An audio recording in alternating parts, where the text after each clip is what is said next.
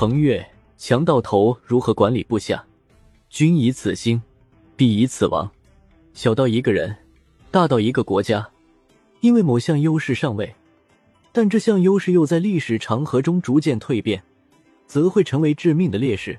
任何事物都有两面性，你可能一时占了它好的一面，但长期来看，势必也会被不好的一面反噬。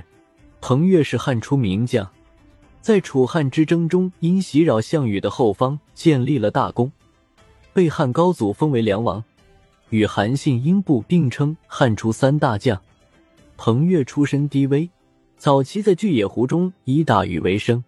秦末群雄并起，各自造反，彭越也趁机拉起了队伍，干起了落草强盗的行径。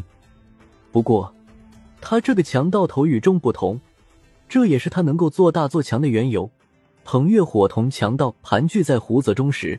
正逢陈胜、吴广掀起反秦大起义，不少不务正业的年轻人来入伙，对他说：“陈胜、项梁都叛秦了，你也起兵吧，我们愿意跟着您，干一番惊天的伟业。”但是彭越拒绝了，他说：“他们现在好比两条龙厮杀，胜负未定，我们还是等一等，看看局势再说。”一年之后。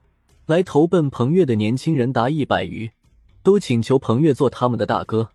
彭越再次拒绝道：“你们这些无知的年轻人，我是不会和你们一起干的。”年轻人还是执意要彭越当老大，彭越这才勉强答应下来，说道：“既然你们让我做大哥，就要听我的。”年轻人齐声说：“诺。”彭越说：“既然要起事，就要定下规矩。”明日太阳出生时，我们在这里集合。凡是来迟的，立刻斩首。年轻人齐声说：“诺。”第二天太阳出生时，有十多个人迟到了，还有一个人甚至到中午才来。彭越很难过的说：“是你们推举我当老大的，定下了规矩却不遵守。如今迟到的人这么多，都杀了不可能，就杀了那个最后来的人吧。”年轻人嬉皮笑脸的说：“何必这样严肃呢？今后奉行您的号令就是了。”彭越没有理会众人的求情，直接将那个最后来的人杀掉了。至此，众人神情肃然，再也不敢松松垮垮，更不敢与他对视，甚至面对他时连大气也不敢出。彭越下令铸造土坛，并用那个人的头来祭祀。给出了起义的宣言。原本是一群乌合之众，在彭越的训练下，变成了一支纪律严明、指哪打哪的精锐部队。彭越带着这群人出发，期间还不断有人加入。不久，他的队伍就发展到了一千多人。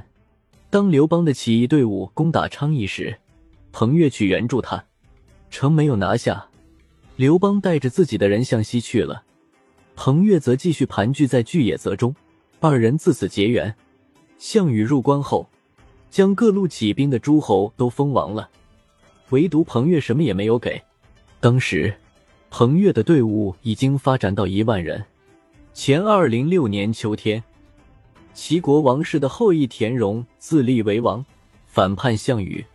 他派使者带着将军应信面见彭越，任命他为大将。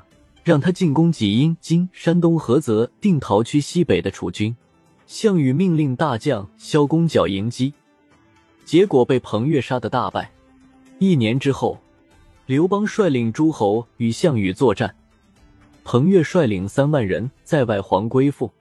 当时魏王豹因彭越在战争中收复了魏国故地的十几座城，任命他为魏国相国。彭越继续率领军队。为魏王效力，刘邦与项羽争天下，彭越就在梁地袭扰项羽，并经常切断他的粮草。当项羽率军决战时，他便立即退却。项羽一离去，他又很快夺回失去的城池。就这样，他搞起了游击战，让项羽不胜其烦。魏王豹在荥阳被杀后，彭越一直独立率领他的军队，成了事实上的一方诸侯。为了笼络他，张良建议刘邦封他为梁王。在垓下决战前夕，刘邦给了彭越一个承诺，彭越率领大军和诸侯一起参与了对项羽的围剿。项羽败亡后，彭越果然被封王，定都于定陶。汉高祖立国之后，基本上不信任异姓王。梁国太仆惹怒了彭越，彭越打算处死他。太仆就向刘邦告状，说彭越有谋反之心。就这样，彭越被抓了起来。本来刘邦只是想将他废为庶民，流放到蜀地。谁知彭越在流放路上遇见了吕后，便向吕后哭诉，说自己无罪。吕后将彭越带了回来，对刘邦说：“彭越是枭雄，流放他难道不是放虎归山吗？不如杀了他。”就这样，彭越被杀。彭越从一个强盗头开疆拓土，成为诸侯王。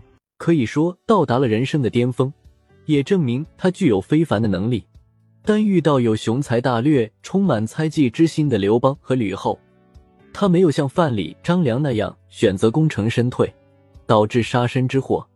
可以说，彭越的成就源于他的能力，彭越的败亡也是源于他的能力。